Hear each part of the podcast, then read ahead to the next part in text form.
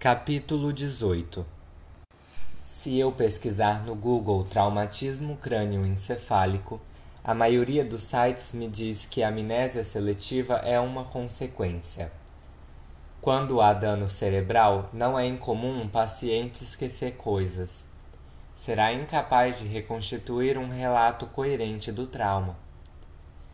Mas não quero que as pessoas saibam que sou assim, que ainda sou assim depois de todas as consultas, todas as tomografias e todos os medicamentos. Não quero ser rotulada.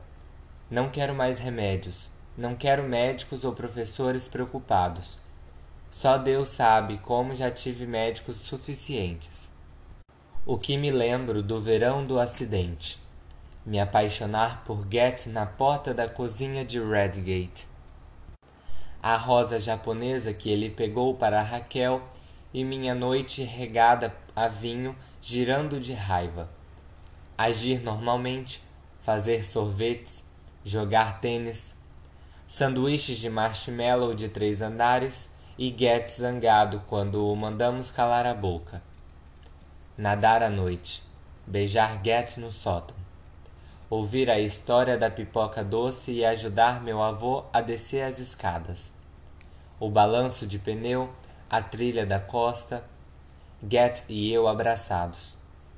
Get me vendo sangrar, fazendo perguntas, fazendo curativos nas minhas feridas.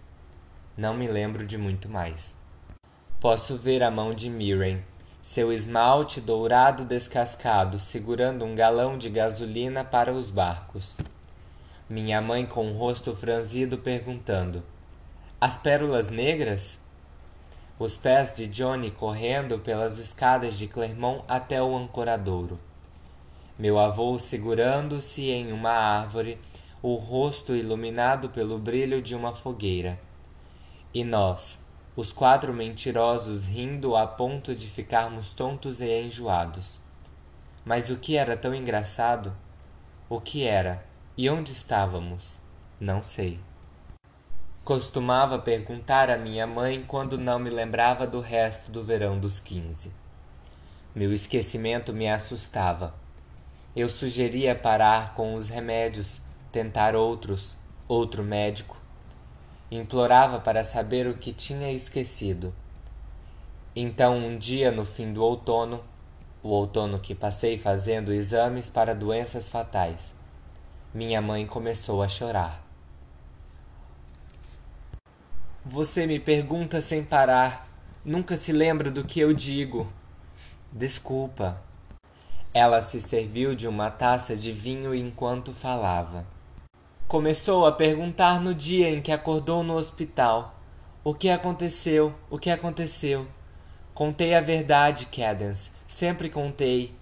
E você repetia para mim, mas no dia seguinte perguntava de novo. Desculpe, eu disse novamente. Você ainda me pergunta quase todos os dias. É verdade. Eu não tenho lembranças do acidente. Não me lembro do que aconteceu antes e depois. Não me lembro das consultas médicas.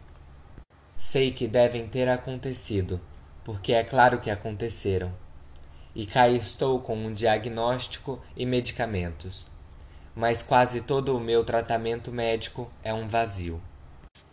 Olhei para minha mãe, para seu rosto zangado e preocupado, seus olhos molhados, o relaxamento vacilante de sua boca. Você precisa parar de perguntar, ela disse. Os médicos acham mesmo que é melhor você lembrar sozinha. Obriguei-a a me contar uma última vez e anotei as respostas para poder consultar quando quisesse.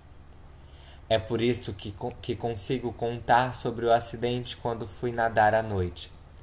As rochas, a hipotermia, dificuldade respiratória e o não confirmado traumatismo crânioencefálico. Nunca me perguntei nada a ninguém. Tem muita coisa que não entendo, mas assim ela permanece sóbria.